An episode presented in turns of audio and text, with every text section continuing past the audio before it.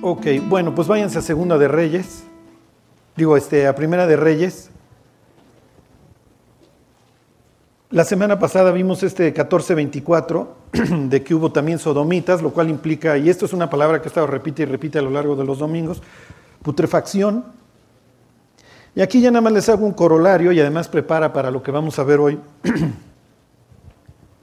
vamos a necesitar tantito mapa. Ok.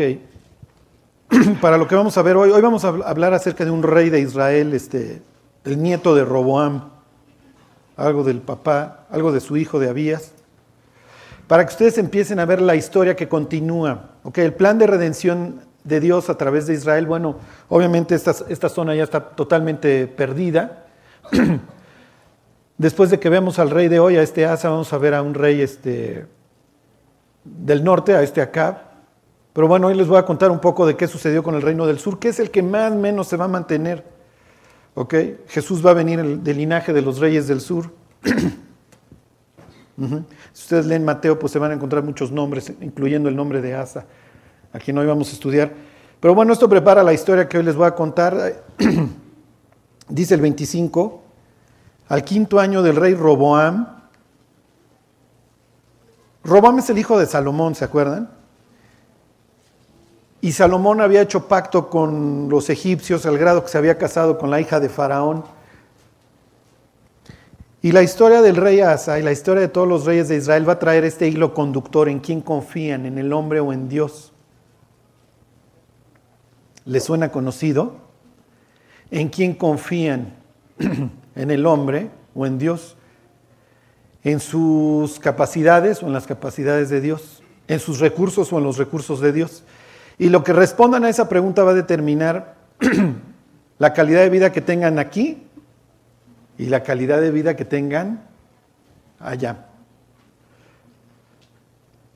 El, el viernes murió una persona eh, pues que yo le llegué a tomar mucho aprecio a través de los años. Eh, una persona joven que deja hijos chiquitos. Y esto es una tragedia en todos sentidos. Ajá.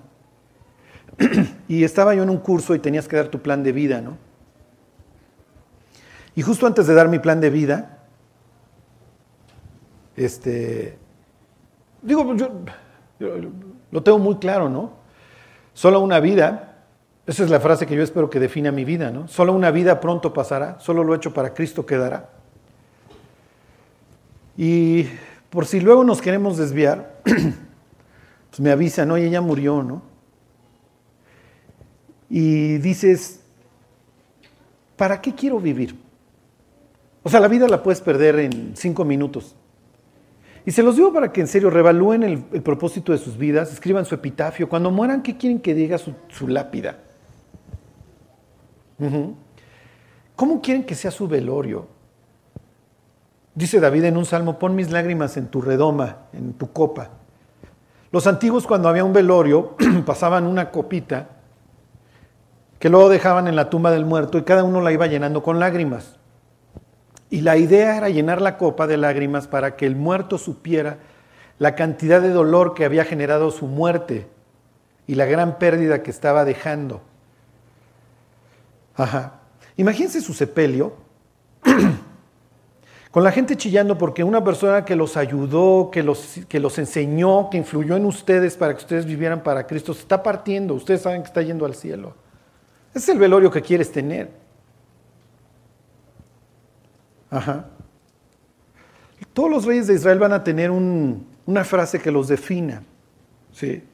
Hizo lo bueno y lo recto ante los ojos de Jehová o hizo lo malo ante los ojos de Jehová. ¿Qué va a decir su lápida? Ajá. ¿Para qué están viviendo? ¿Cuál es el propósito de sus vidas? Y no se van a llevar nada que no haya sido hecho para la gloria de Dios. O sea, porque miren, hoy vivimos así en las teorías y tú, el gran milagro y de oruga mariposa. No, no, no, no, no. O sea, no, no, no, no se confundan. La única respuesta para la vida de las personas es Cristo. Y mientras Cristo no reine, mientras el corazón de las personas no se ha cambiado, hijo, le puedes dar mil vueltas, pero la persona sigue siendo exactamente la misma. Podrá dejar un vicio, podrá agarrar otro, podrá ganar tantito más dinero, tantito menos dinero, tendrá más salud o menos salud, pero la persona sigue siendo la misma. El día que ustedes estén en, su cama muriéndose, ¿cómo no chambié más días? No, es lo que van a pensar, ¿eh? ¿Cómo no chambié más? Lo único que van a estar pensando, ¿qué cuentas voy a rendir? Porque me voy a presentar ante el Creador. ¿Qué hice con todo lo que me dio? Me dejé guiar. Puse a Dios en primer lugar. Porque es lo único que cuenta, ¿eh? Bueno, imagínense las cuentas que llegó a dar Salomón. Ahorita vamos a ver que hay que restaurar toda, la, putrefacción que el cuate fue dejando. Y ahí te enseña también que los sesos y la fe no van de la mano. ¿eh? Y además puedes tener muchos sesos, pero si no tienes fe no sirven de nada, no sirve de nada el cráneo. Bueno, fíjense, dice ahí el 1425. para que vean ustedes los tratados de paz de Salomón. O sea, tú crees, no, ya la hice, ya hice un pacto, hice un convenio con fulano, hicimos una alianza. Y Dios dice, mejor haz alianza conmigo. Al quinto año del rey Robam subió Sisac, rey de Egipto, contra Jerusalén. Pues no que éramos compadres. Imagínense, ahí estuvo en el bautizo de, de Roboam, el faraón. Eran compadres Salomón y... Pues ya era bien paganote don Salo, ¿no? Entonces no duden que hasta compadres tenían. Y pues el compadre subió, tomó Jerusalén, fíjense versículo 26, y tomó los tesoros de la casa de Jehová y los tesoros de la casa real, o sea que también fue a saquear los pinos de aquella época, y lo saqueó todo. También se llevó todos los escudos de oro que Salomón había hecho. Bueno, váyanse a Segunda de Crónicas al capítulo 14. Todo esto sirve como corolario, como introducción a la historia del rey que ahora vamos a analizar. Y la idea, como se los dije desde el principio, es que tengan un hilo, algo que, les, que los ancle para que puedan entender qué es lo que Dios está haciendo, qué es lo que Dios está planeando o haciendo tras bambalinas a lo largo de toda la historia de Israel. Y realmente lo que está haciendo es ir prolongando su línea mesiánica hasta que venga el Rey perfecto, hasta que venga Cristo, hasta que venga el que se siente en el trono. ¿Ok? Hasta que venga ese descendiente del linaje de David, que también es la raíz de David. Jesús dice, yo soy la raíz y soy también el descendiente de David, en donde está también diciendo que es eterno, que es el papá de David en sentido creativo, pero el hijo de David en sentido carnal, porque se encarnó a través de un hombre para venir, ser tentado como cualquier hombre, sufrir como cualquier hombre, pagar nuestra deuda como hombre y luego, ok, presentarse delante de Dios con nuestro pago cumplido. Ok, ahí están 14.1. Les voy leyendo la historia. Segunda de Crónicas 14.1 dice, durmió Abías, es el hijo de Roam, con sus padres y fue sepultado en la ciudad de David. Abías no fue un buen rey, aunque tiene chispazos. Y reinó en su lugar Asa, en cuyos días tuvo sosiego el país por 10 años. Ok, los, conquistaron los egipcios, ¿ok? Luego tuvieron siempre guerra con el reino del norte. Abías, el papá, tuvo guerra con, con Jeroboam. Guerra, una guerra que ganó y además en, en inferioridad. Pero ahora hay 10 años de paz. Y como lo vamos a ver, esto es bastante extraño porque Israel no va a tener un minuto de paz. Desde que, desde que David, no desde que David murió, pero desde que Salomón se aparta. Desde que Salomón deja a Dios, el pueblo se empieza obviamente a sublevar. Esto tiene su clímax con la rebelión de Jeroboam y de ahí para el real. Y esto, ¿se acuerdan? Va a acabar en el 722 con la conquista del norte. Adiós, los asirios los arrasan. Y en el 586, este, Nabucodonosor acaba de arrasar a los pobres judíos. Y desde entonces no han tenido un segundo de paz. Piénsenlo. Desde el 586, bueno, ya desde el más o menos 600 antes de Cristo, Israel no tiene un minuto de paz. Piensen en este pobre pueblo. Hoy los pobres israelitas no, no ven lo duro, sino lo tupido. Todos los pueblos de alrededor los alucinan y sí, sí es un pueblo poderoso, pero se ha formado a partir de muchísimos intereses. Todo lo que ustedes quieran. Es un pueblo que ha vagado durante dos mil años por todo el mundo siendo perseguidos en todos lados, en Rusia, los corren de España y con eso financian. ¿No creen que la reina Isabel vendió sus joyas para que viniera Colón? Le habían bajado hasta la risa antes a los judíos cuando los expulsaron, porque no se podían llevar más que lo, lo que podían cargar. Ok, Piénsenlo. Estos 10 años de paz es así como un oasis en la historia de los pobres judíos. ¿Por qué? ¿Por qué no tienen paz los pobres israelitas? Porque dejaron a Jehová.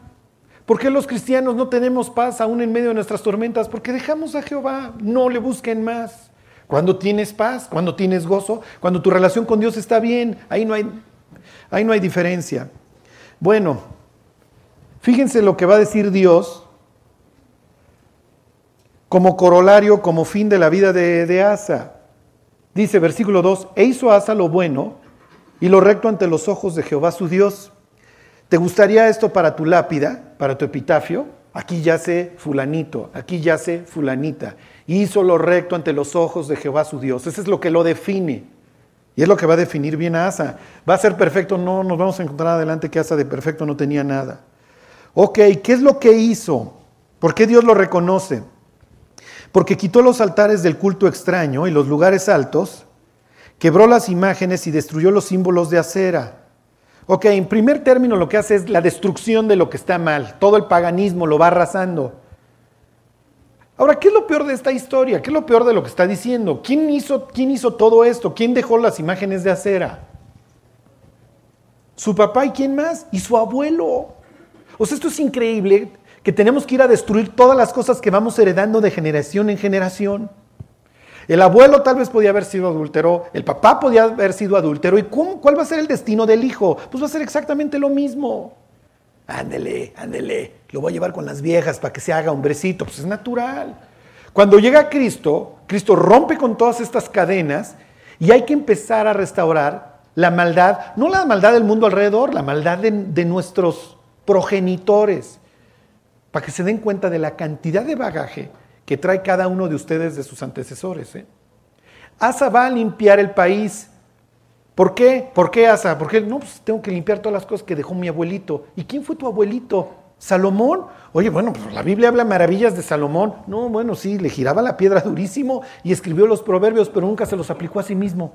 Y hoy tengo que restaurar todas las cosas que dejó mi abuelo. Y mi abuelo destruyó al país porque dejó un sincretismo, ¿se entiende? Dejó, para que me entiendan, un champurrado. Juramos por Jehová, pero también juramos por Acera y también juramos por Baal y tenemos un chorro de dioses. Cuando tú entras a la iglesia católica, tú escuchas el nombre de Jesús varias veces, pero alrededor ves, ves, todas las imágenes y ves a Inanna, la reina del cielo, así un muñeco, y ves un cuate como Rambo que parece que se está arrastrando ahí todo sangrado, latigueado. ¿Sí me explico? ¿Qué es lo que estás viendo? Estás viendo el sincretismo, estás viendo una mezcolanza. Eso es lo que está viviendo Israel. En el caso de Asa, ¿qué es lo que él hubiera hecho? Acuérdense que esto no, no lo intenten, ¿ok? Niños, niñas, no lo intenten esto, ¿ok? O sea, no, no se van a meter a un templo a destruir, ¿ok? Esto es lo que hacían los protestantes en su época. No sirve, ¿ok? ¿Por qué? Porque nosotros vivimos, entre comillados, 18 mil veces una democracia, una república. Lo que está viviendo Israel es una teocracia. Quien se supone que gobierna a través de un convenio de vasallaje es Dios. Entonces Asa sí tiene no solamente el derecho, sino la obligación como rey de destruir todo el paganismo. ¿Ok? Se los va a volver a leer. ¿Qué quitó? Quitó los altares del culto extraño. ¿Ok? Está hablando de cosas abominables los lugares altos.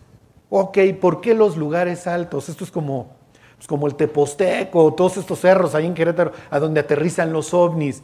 O el cerro ahí del aeropuerto, que también se supone que ahí aterrizan los ovnis. ¿Qué es lo que sucede? En el libro de Enoch se aclara que los ángeles que cayeron, ¿se acuerdan? Los que dejaron su dignidad, dice el libro de Judas, descendieron a los montes, concretamente aquí descendieron al monte Hermón. ¿Ok? Jesús días antes de su muerte, va al Monte Hermón y ahí le pregunta, al pie del Monte Hermón le pregunta a los discípulos, ¿quiénes dicen las personas que soy yo? No, pues unos dicen que eres este, Jeremías, porque pues, obviamente Jesús este, llamaba al arrepentimiento, algunos de los profetas, como Eliseo, que también repartía el pan, etc. ¿Y vosotros quién decís que soy yo? No, pues tú eres el Mesías, el Hijo del Dios viviente, y le dice a Pedro, no te lo reveló carne ni sangre. Lo que está haciendo es que le está pateando las espinillas a los ángeles caídos, ¿se entiende? Y además en ese contexto dice que hay muchos de los que, dice, muchos de los que están aquí no verán la muerte hasta que vengan, hasta que vean el reino de Dios venir con poder. ¿Ok? Entonces tal vez ahí están los estos ángeles así como viendo de lejos y pélate porque ya está hablando mal de nosotros para variar.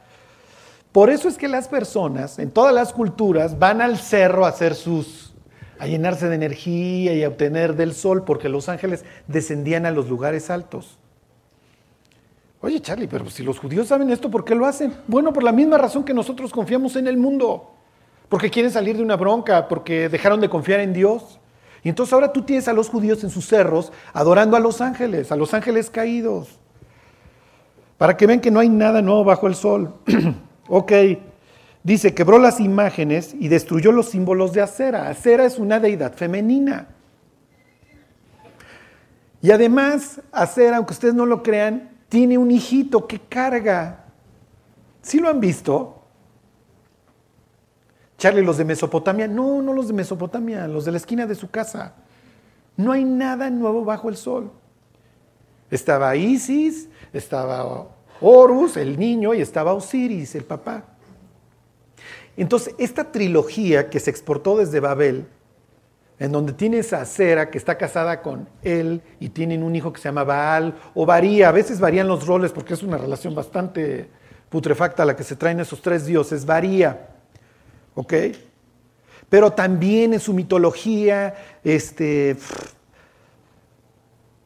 nació de un, de, sin haber tenido relaciones sexuales este Tamuz. O, Osiris, este, que es el papá en, para los masones, Osiris es el que va a regresar. Y siempre la misma historia, pero con algunas variaciones. Lo tienen los aztecas con Tezcatlipoca y Coatlicue y todo esto. ¿Ok? Y esto es lo que está limpiando Dios. Piensen en todas esas personas que se tardan años en tirar la virgencita. O el sincretismo que hoy estamos viviendo. ¿Ok? En donde los cristianos, ¿ok? Concretamente, cuando dice ahí la palabra símbolos de acera, símbolo no es la imagen, cuando destruye las imágenes, destruye la imagen. Símbolo eran árboles o postes. Hacían postes, digo, es algo, es algo como el obelisco, o sea, es algo grotesco para que me entiendan. Y es un símbolo de fertilidad. Sí se imaginan cuál símbolo de fertilidad, ¿va? Y si no había un poste, ponían a la imagen debajo de un árbol, el tronco hacía las veces de poste. Piensen cuando nosotros los cristianos metemos un árbol a nuestra casa. Cuando se festeja el solsticio de diciembre, que es cuando el sol más grande se ve. Para que vean el sincretismo que vivimos. Aún los cristianos, digo, yo no sé si ustedes pongan árbol, mis paganísimos amigos, pero mi mujer sí pone árbol. ¿Sí? ¿Y qué día festejas? El día 24 de diciembre, porque los romanos era el día que festejaban a Tamuz, precisamente al sol, que es el día que más grande se ve el sol. Cuando este Teodosio dice que ahora el cristianismo es la religión del imperio, bueno, pues vamos a seguir festejando, pero le ponemos, lo cristianizamos, ¿sí se entiende? Y entonces, ¿qué día nació Jesús? Bueno, pues el día que nació Tamuz, que es el día que más grande se ve el sol. Y además, oye, ahí compartimos porque también nació de sin acto carnal. Sucede que en Babel, una muchacha bastante pillina, que se llamaba Semiramis, estaba casada con lo que reflejaría, sería el arquetipo, así, el símbolo del anticristo. Varían las historias, el libro de Yasser dice, creo que lo mató Sem, a este Nimrod, que es, que, es el tipo más nefasto hasta ahora sobre la tierra, que está ahí escrito. Este. De hecho, la sociedad moderna viene de todo, lo traemos de ahí. Está en el capítulo 10 del Génesis. Muere Mueren, lo, matan, vayan ustedes a saber quién lo mata, si, fue Sem, otros, otras historias ahí pseudoepigráficas dicen que lo mató este, ay, luego les digo, ¿quién otro personaje bíblico? ¿Mande? O tal vez la misma Semiramis se lo echa. Y sucede que Semiramis luego sale con la embajada de que está embarazada y le dicen, pero tú eres viuda. Sí, pero milagrosamente me pude embarazar del cadáver de Nimrod, y esto también lo cuentan los egipcios con el caso de Osiris. Milagrosamente me embaracé de él. ¿Y saben qué día milagrosamente se embarazó? El 21 de marzo. La siguiente vez que estén de día libre en 21 de marzo, piensen de dónde viene esto. No es lo de la primavera. ni el natalicio de Bomberito, digo de Don Benito. Viene desde Babel. Y si hacen cuentas, pues más o menos sí te da que el niño haya nacido el 24 de diciembre. Bueno, pues aquí les dejo ahí este, unos chismes para que ustedes vean qué es lo que está destruyendo Don Acera. Ok, eso es la destrucción. ¿Y luego qué es lo que hace? 14.4. Y mandó a Judá que buscase a Jehová, el Dios de sus padres, y pusiese por obra la ley y sus mandamientos. Ok, quitó a sí de todas las ciudades de Judá los lugares altos y ahora sí las imágenes, y estuvo el reino en paz bajo su reinado. Ok, esto es a lo que le tiramos. Mucha paz, dice la Biblia, tienen los que aman tu ley, y no hay para ellos tropiezo. Y aquí va a empezar a hablar de los frutos que trae la vida de Asa. Y edificó ciudades fortificadas en Judá, por cuanto había paz en la tierra, y no había guerra contra él en aquellos tiempos, porque Jehová le había dado paz. Ok, si hoy tú estás en paz, ¿cuál es el propósito de la vida? ¿Que te eches a la hamaca? No. Así como este rey está aprovechando para fortalecerse de todos los enemigos que tiene alrededor durante la paz y no está echado en la hamaca, si hoy te está yendo bien, hey, gracias a Dios. Qué bueno que no tienes que estar clamando todos los días porque te está llevando el tren, porque tienes el familiar enfermo, porque no encuentras trabajo, por lo que tú quieras. Entonces, ¿para qué aprovechas este tiempo? Bueno, puedes hacer varias cosas. La Biblia dice que puedes cantar alabanzas si estás alegre. Ajá.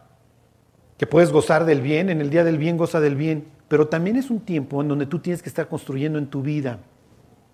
¿Ok? ¿Y qué implica? Hijo, no tengo que estar clamando. No, pero sí puedo estar orando por otros. Puedo estar profundizando en mi conocimiento de la Biblia. Puedo estar memorizando. Porque tarde o temprano puede llegar esos días en donde me voy a tener que agarrar de esos versículos que me memoricé. Y voy a tener que depender de todas esas cosas en las que Dios me fue guiando durante todos estos años y durante todo este tiempo. Y es precisamente lo que está haciendo Asa. Asa se está preparando para los malos tiempos. Ok, dice, versículo 7. Por tanto, dijo por tanto a Judá, edifiquemos estas ciudades y cerquémoslas de muro con torres, puertas y barras, ya que la tierra es nuestra porque hemos buscado a Jehová nuestro Dios, le hemos buscado, y esta es la consecuencia de buscar a Dios, y Él nos ha dado paz por todas partes. Edificaron pues y fueron prosperados. Y luego va a decir que tuvo un gran ejército, etcétera. Miren, se los leo. Versículo 8.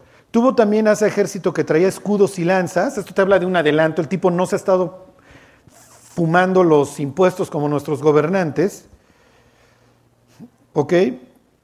Este, de Judá 300 mil y de Benjamín 280 mil, que traían escudos y entensaban arcos, todos hombres diestros. Ok, si saben sumar, ¿cuánto les dio? Ok, 500, 580 mil. Hasta aquí todo es felicidad, hasta aquí todo es alegría, pero vienen los problemas. Miren, yo no sé qué esté viviendo cada uno de ustedes, pero los problemas, y es muy fácil ver los toros desde la barrera, ¿eh? pero los problemas siempre van a traer la tentación de tomar la vida en nuestras manos y de que hagamos las cosas a pesar de que sabemos que están mal o que no es el propósito de Dios. Cuando vienen los problemas en tu vida, es el momento en que te tienes que tapar los oídos, cerrar los ojos y decir lo que sea que truene. Yo voy a ser diligente y voy a buscar a Dios, pero más de eso no voy a hacer. Lo que les quiero decir es no voy a hacer trampa. ¿Sí se entiende? No voy a tomar mi vida en mis manos y me voy a salir del plan de Dios, porque si me salgo del plan de Dios las cosas van a acabar peor. Y el diablo siempre, cuando estés en problemas, te va a dar salidas. Pues ya divórciate. Pues ya deja la Biblia. Pues ya regresa a las drogas, regresa a la mota, busca un amante. Pues en tu casa ni te pelan, en tu casa esto, en tu casa el otro, lo que ustedes quieran, en este trabajo. Y desgraciadamente cuando nosotros salimos por patas de los problemas, No le permitimos a Dios llevar a cabo sus planes en nuestra vida. Y hay veces que los recursos, como le sucedió a Salomón, nos salen contraproducentes, nos matan porque nos hacen confiar en ellos. Ahora no se preocupen, Dios tiene problemas para cada uno de nosotros, quirúrgicos, ¿eh? en donde no vas a encontrar la salida tan fácil, pero siempre va a haber esta tentación. Y les voy a poner un ejemplo. Piensen en Jacob. Jacob es un tranza. Toda su vida él ha salido adelante a través de transar a las personas. Se tranza a su hermano, se tranza a su papá. Y lo más probable es que a todo mundo transaba. La palabra Jacob viene de talón, que para los judíos la expresión es que no me agarres del talón, sería no me tomes el pelo. Y el cuate pues finalmente pues casi le cuesta la vida porque se tranza a su papá y a su hermano el mismo día y, pues los hermanos se lo quieren echar, lo quieren, digo, el hermano lo quiere matar. Y el cuate sale por piernas. Viaja un chorro, se va hasta Aram, se va con los arameos. Y, y lo primero que encuentra, en el camino se encuentra a Dios, pues sale por patas, ¿Se acuerdan? Ah, casa de Dios es esta. Y pues como no quiero tener nada que ver con Dios, porque pues yo voy bien y yo voy en mis recursos, pues mejor me pelo. Y esto es típico en los jóvenes, ¿eh? Dios se les presenta, mi ¿por qué no andas por estos caminos? Conmigo vas a estar bien. Y lejos de, construir un altar y decir, aquí me estaciono, salen por patas. No es que Dios me está llamando. y en el instante que profundice mi relación con Él, bye bye, me voy a volver como estos cristianos fanáticos, entonces algo mejor por patas. Y Dios dice, no te preocupes, arrieros somos y en el camino andamos. Nos vamos a volver a encontrar. Jacob regresó eventualmente a Betel, ¿eh? hecho pedazos. Llega a Betel y lo primero que se encuentra es una chava guapísima, que además se puede casar con ella, que se llama Doña Raquel, y entonces la ve y le, ¿quién eres? No, pues soy Raquel, hija de Betuel, y no, pues ya la hice traigo la bendición, pero que escurro. Y la besa y dice, pues ya, me, ya hasta de soltero salí. y resulta que su suegro pues, tiene machaca y el suegro lo adopta, chambea con él. Puedo transar a quien sea. Y siempre me puedo salir con la mía. Y además, qué padre vida he llevado. Y además, pues, soy el bueno. Pues ya tengo la bendición de mi papá, el Mesías va a venir a través de mi vida. No, hombre, mi abuelo, un tipazo este este Avi, no, Abraham tipazazo, ¿eh? Mi jefe Isaac, bueno, pues ¿qué les puedo yo decir? Es lo máximo. No, ahí sí, te pasas de bueno. Y ahora ya llegué con Betuel, miren el forro con el que me voy a casar, me va bien, tengo machaca. Y lejos de hacerle como asa, de que mejor me preparo.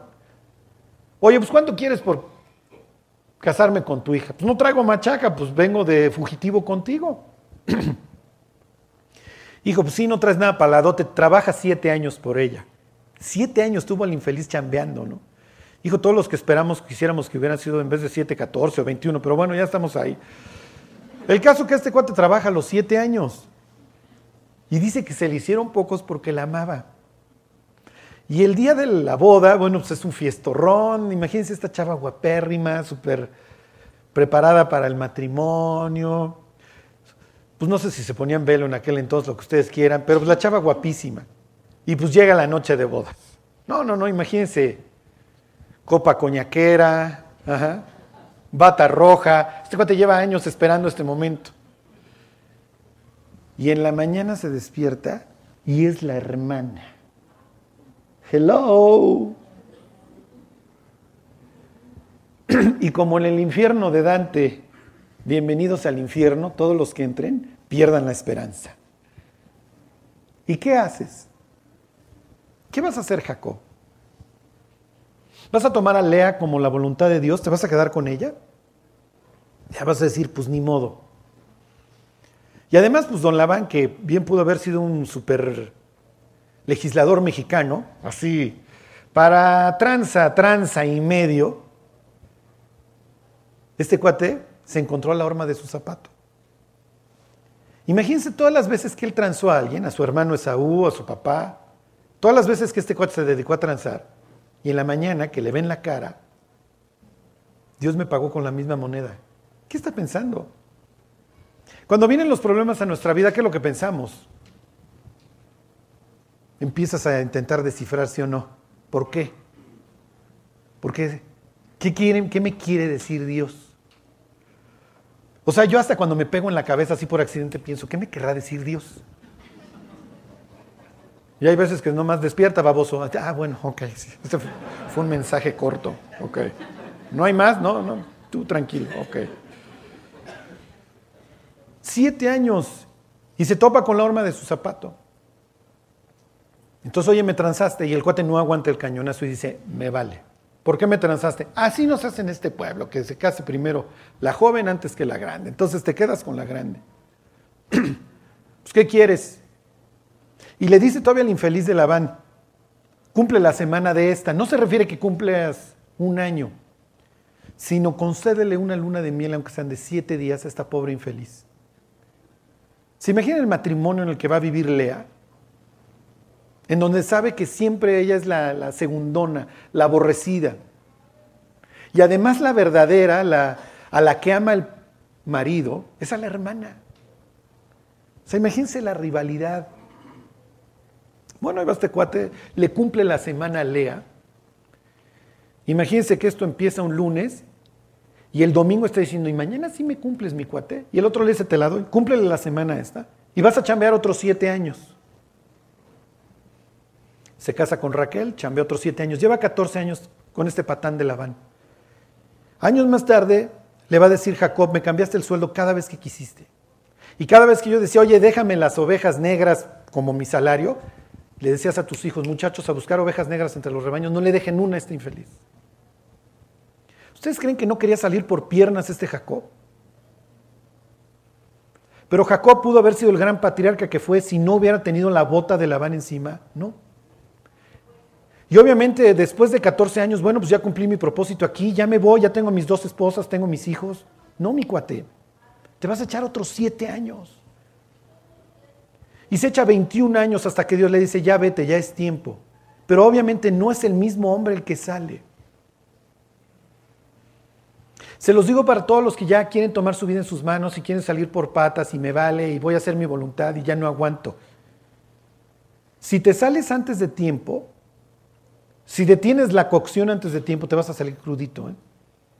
Y todo aquello para lo que Dios te estaba preparando y estaba guardando y te estaba diciendo aguanta, desarrolla la paciencia, esto todavía no se acaba, se va a perder. Piensen en José. José es el director del penal. Le abrió ahí la puerta al panadero y al copero, pues váyanse muchachos, píntense. Y el diablo le ha de haber dicho, pues salte tú también, mi cuate, tú y de aquí a que te busquen. Imagínense cuando cada vez que José dejaba ir un preso volvía a cerrar, se guardaba la llave. Diciendo, no, todavía no es el tiempo de Dios para mí. Todos tenemos la misma naturaleza, ¿eh? Bien el problema es, y me largo y que me extrañen y ahí la ven y si saben contar. Y yo de mi vida he querido huir de muchísimas situaciones y de muchísimas circunstancias en donde no merezco este trato, pues me largo. Y Dios diciendo, ¿y a dónde te largas? No vayas a salir de Guatemala, mi cuate. No te vayas a encontrar con la van allá, allá adelante y digas, hijo, no, mejor me regreso.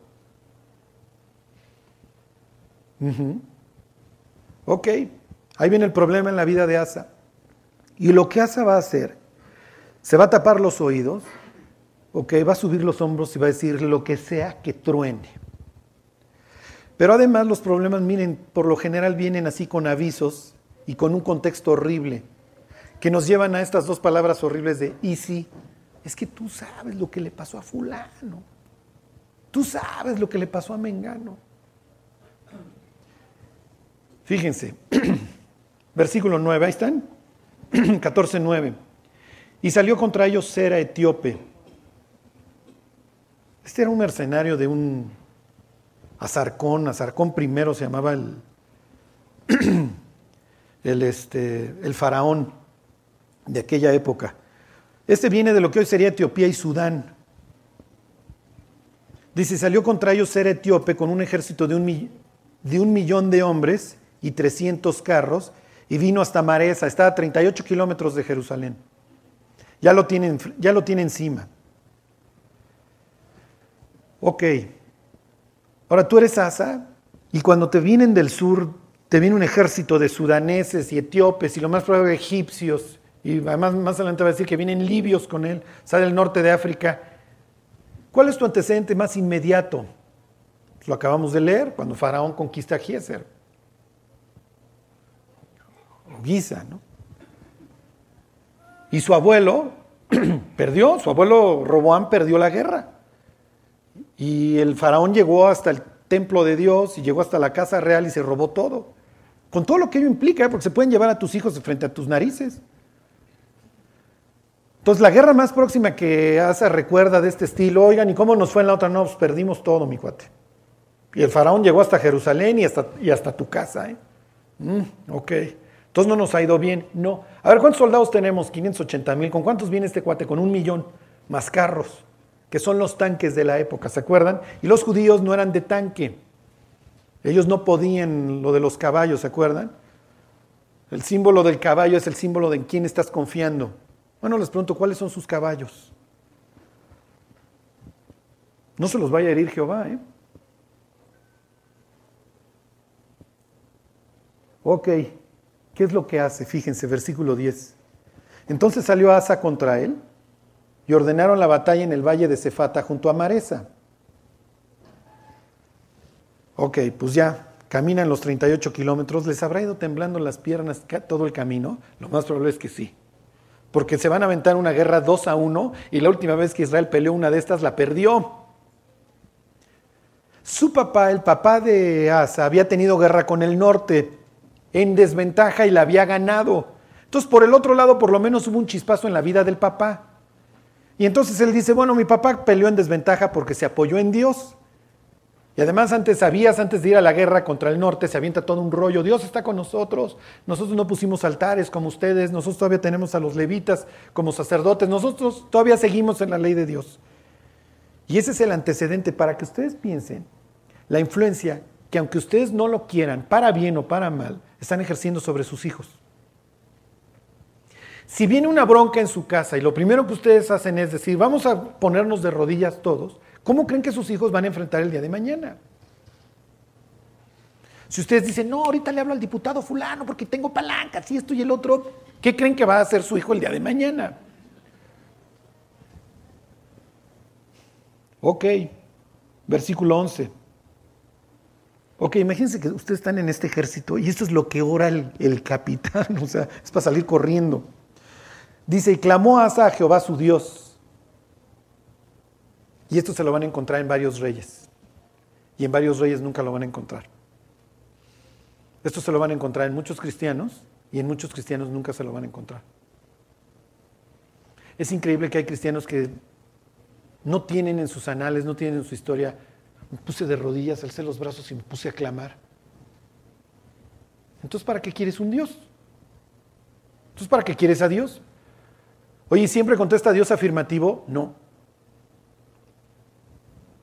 Pienso que una de las personas por las que más he orado fue la persona que falleció el viernes. Y ayer que estaba yo en el velorio, yo pensaba, Dios, pues ¿qué pasó? ¿Mi no entender? Y luego me puse a pensar, alcanzo a vislumbrar que no me pides que te entienda, sino que simple y sencillamente confíe en ti. Pero siempre queda ese hueco de decir, ¿para qué oro? Pues un chorro por esta persona y aún así murió. Y ahí es donde Dios dice, mira, yo nunca te voy a exigir en la Biblia que me entiendas. ¿eh? Lo único que te voy a exigir es que confíes en mí. Y va, y va a haber muchas veces en donde Dios diga, no. Oye Charlie, vamos a alcanzar a entender en esta vida no. En esta vida no. Y más adelante nos vamos a encontrar a Josafat, a Ezequías, a Josías, cuates. Ajá, Josafat, el hijo de este el rato va a decir, no sabemos qué hacer. O sea, imagínate que así empieza orando el, el jefe, ¿no? No tengo la más remota idea de qué hacer.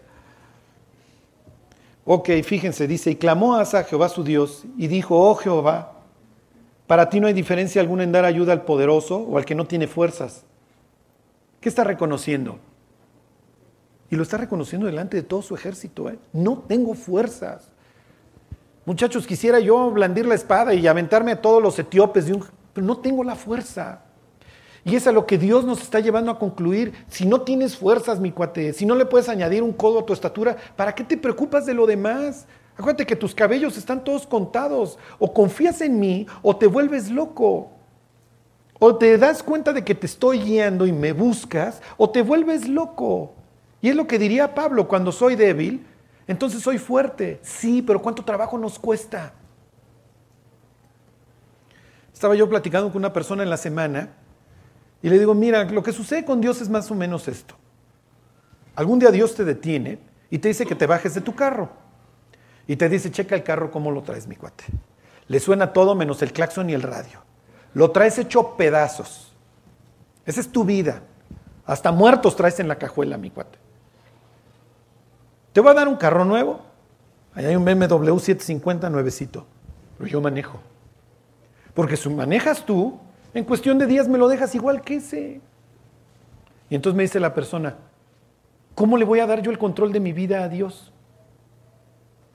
¿Cómo crees? O sea, yo no pudiera, me dice, yo no pudiera ser como tú, sentarme al lado y ver que otra persona está conduciendo mi vida. Y este es el engaño del diablo. Tú vas manejando. No es cierto. Cuando esta persona dice que no le pudiera dar el control de su vida, está implicando que él cree que la controla. No controlamos ni las tripas, ya parece que vamos a controlar nuestra vida. Pero ese es el engaño. Tú tienes control de tu vida. En serio, ¿tenemos control de lo que va a suceder en los siguientes cinco minutos? Quisiéramos. Y a eso nos dedicamos y a eso nos esforzamos a controlar. Nada se puede salir de su lugar. Todo tiene que estar en su lugar. Tengo que controlar todo. Y Dios dice, ¿cómo vas con eso, eh? Pues ahí voy, Señor, controlando ciertas cosas.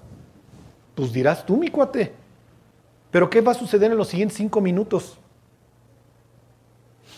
Había un tipo que se fue a Israel porque quería ver cómo cómo vivió Abraham. Y se fue con los, con los beduinos este, árabes. Y entonces este, un día ve a un pastor árabe y le dice, ¿te puedo acompañar? Sí. Y entonces este, dice, oye, pero pues aquí les das de comer, es un baldío. Sí, mira, yo les tengo aquí enseñando dónde va el siguiente bocado. Y le dice, le dice el árabe al gringo, lo que te voy a decir te va a impresionar. ¿Sabes cómo le llamamos a estas vereditas? Caminos de justicia. ¿Se acuerdan de caminos de justicia? Dice David, el Señor es mi pastor, nada me faltará. En lugares de delgados pastos me hará descansar, ¿no? Junto a aguas de reposo me pastoreará, me guiará por sendas de justicia. Y cuando tú lees el Salmo 23, ¿qué piensas de la oveja? No, no, no, el pastizal, así la pampa argentina, o los pastizales en, ¿no? Así la oveja, así en un pastizal en, cerca de Londres, en el calendario. No, o sea, piensen en un baldío tipo, es muy similar la geografía de, de México el maguey al lado y el chivo flaco. O sea, no, no, no piensen en la oveja de este pelo. Y le dice, estas se llaman sendas de justicia. Y dice, ¿en serio? Y se le queda viendo el árabe y le dice, ¿ustedes los occidentales creen que tienen la capacidad para controlar todo lo que va a suceder en los siguientes 10 minutos? Dice, yo en los siguientes 10 minutos voy a tener que pedirle a Dios que me guíe para el siguiente bocado para mis ovejas. ¿Se dan cuenta? Si realmente creyéramos en Dios, todo el tiempo le estaríamos diciendo, guíame, guíame, guíame. Pero nos hemos vuelto una especie de así de sincretismo. Oye, Charlie, pero yo ya tiré la virgencita. No, no me refiero a eso. En, estoy en mis fuerzas y lo que sucede no sé si tenga que ver con Dios y a veces sí clamo a Dios y creo en Él. Pero el que está sosteniendo que mi corazón se mantenga, bueno, pues es es mi cuerpo y la biología y los principios de la biología. No es tanto que Dios esté controlando que yo respire el siguiente segundo o no. Para los antiguos no había esa dicotomía. Todo lo que sucedía era por los, por los dioses. Obviamente para Israel todo lo que sucede tiene que ver con Jehová. ¿Y nosotros? Cuando el de al lado en el periférico te la refresca, ¿qué piensas? ¿Te das cuenta que puede ser que Dios lo permitió con el propósito de que aprendas la paciencia? Bueno, les, les continúo leyendo, dice, y clamó Asa a Dios y dijo, oh Señor, para ti no hay diferencia alguna en dar ayuda al poderoso o al que no tiene fuerzas. Ayúdanos, oh Señor Dios nuestro, porque en ti nos apoyamos y en tu nombre venimos contra este ejército. Oh Señor, tú eres nuestro Dios, no prevalezca quién el hombre contra ti. Y toda la historia de, los libros de reyes y de los libros de crónicas se, se resume en este tema. Una lucha entre confiar en el hombre y confiar en Dios. ¿Se entiende? No prevalezca. Si nosotros perdemos la batalla, está diciendo Asa, es porque los etíopes te ganaron a ti, no a nosotros. Porque nuestra vida ya está en tus manos, Dios, ¿lo entienden? Y entonces con esta confianza vas a... Ahora, Dios le garantiza la victoria, en, a él sí, en este caso sí. Porque finalmente él está sujeto a un convenio de vasallaje en donde también el protector tiene obligaciones. Si en este caso el vasallo se portaba bien y lo buscaba, la otra persona encontraba. Es lo que dice Jesús. Llamad se os abrirá, buscad y encontraréis. ¿Se acuerdan? Pedid y recibiréis, porque el que llama, al que llama se le abre, el que pide recibe y el que busca encuentra. Sí, Dios, o sea, teóricamente lo entiendo, pero en mi día a día me cuesta trabajo llevarlo a cabo. ¿Y saben qué sucede cuando nosotros buscamos a Dios y lo encontramos y no creemos? Que dejamos de disfrutar nuestra relación con Él. Piensen en todas esas victorias que le pudieras contar a alguien. Fíjate que así, ya está, y oré, y Dios me guió, y Dios me trajo esta victoria, y fue increíble. Ok, esa la puedes contar, ya la cuentas. ¿Y cuántas otras ni siquiera te diste cuenta? Ok, versículo 12. Y Jehová deshizo a los etíopes delante de Asa y delante de Judá, y huyeron los etíopes. Y esto va a traer consecuencias. Y Asa y el pueblo que con él estaba los persiguieron hasta Gerar, ok, esto es hasta el sur, suroeste, y cayeron los etíopes hasta no quedar en ellos aliento, porque fueron deshechos delante de Jehová y de su ejército, y les tomaron muy grande botín.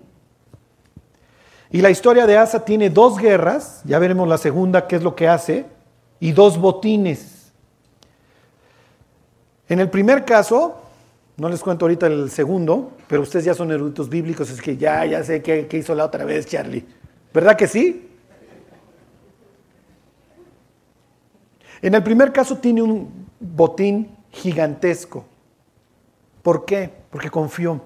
Y son de esas victorias que te llevas así en tu vida y que te vas a llevar al cielo. Y es un botín que no te acabas. Sucesos en tu vida en donde sabes que Dios estuvo en cada uno de esos detalles, Dios te fue guiando y Dios te trajo una victoria que vas a disfrutar para siempre. Ahora, desgraciadamente, miren, esto es como las ventas, o sea, acaba el mes y vuelves a empezar de cero, ¿eh? Porque tú puedes disfrutar una victoria y decir, Dios me contestó y yo lo busqué y esto fue increíble y mi Dios es el más poderoso. Acuérdense que Israel está compitiendo con otros dioses. Alrededor están todos los dioses de los pueblos, de los otros pueblos. Y ellos tienen su idea, igual que los otros, de que su Dios es el bueno. Pero Israel canta en los salmos, Jehová, ¿quién como tú? Tú eres grande entre todos los dioses y superior a todos.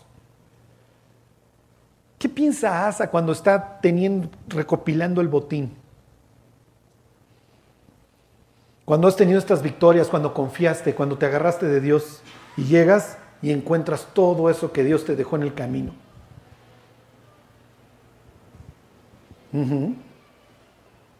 Fíjense, versículo 14. Atacaron también todas las ciudades alrededor de Gerar, porque el terror de Jehová cayó sobre ellas y saquearon todas las ciudades porque había en ellas gran botín.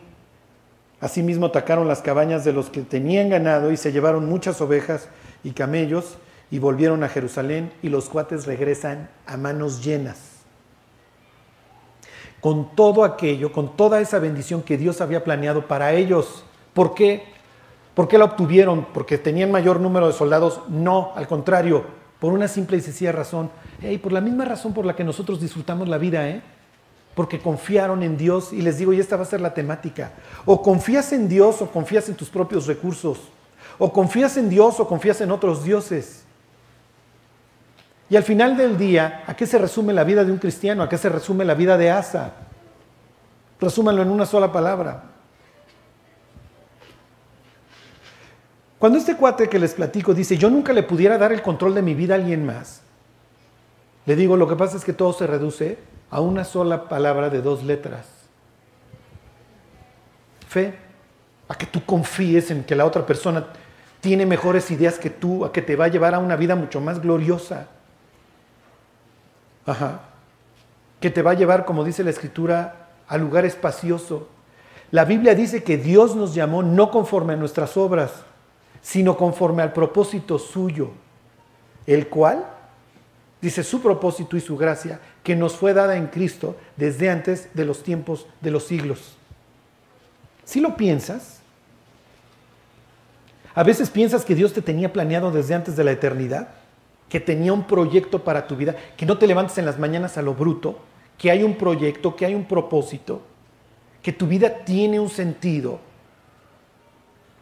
que puedes ir alcanzando cada uno de tus días. Miren, habrá días que uno diga, pues hoy no pasó gran cosa y Dios diga, no, sí pasó, lo que pasa es que no te estás dando cuenta. Pablo hace una cita de Isaías 49 ahí en la carta a los Gálatas y dice, pero cuando agradó a Dios, que me apartó desde el vientre de mi madre, revelar a su Hijo en mí para que yo le predicara entre los gentiles. Oye, Pablo, no seas farol. Pablo en su mente, tomando la cita esta de Isaías, dice, Dios me llamó desde el vientre de mi madre. Y llegó el momento en que Dios quiso revelar a su Hijo en mí para que yo le predicase entre los gentiles. Y más abajo va a decir, solamente oían decir, aquel que en otro tiempo nos perseguía, ahora predica la fe que en otro tiempo asolaba y glorificaban a Dios en mí. Pablo dice, Dios tenía un propósito para mí desde el vientre de mi madre. Salmo 139, tus ojos vieron mi embrión hiciste todas aquellas cosas que estaban escritas en el libro. O sea, sí, porque al final del día somos información. Y Dios tiene así el libro de cada persona en donde va acomodando las piezas y dice, así va a ser esta persona. La idea de Dios después de la conversión es que surja aquella persona que Dios planeó que fueras. En donde en donde el pecado que la ha ido destruyendo y la desconfianza que la ha ido destruyendo se van sustituyendo por la gracia que se va extendiendo en tu vida y entonces surge la persona que, es disfrutable, que tu familia puede disfrutar, que el mundo puede disfrutar, quien realmente fuiste, como fuiste realmente planeado, ¿sí se entiende?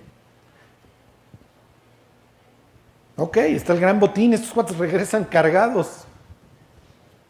Y le dice Dios, fíjense, 15.1. Vino el Espíritu de Dios sobre Azarías, hijo de Obed,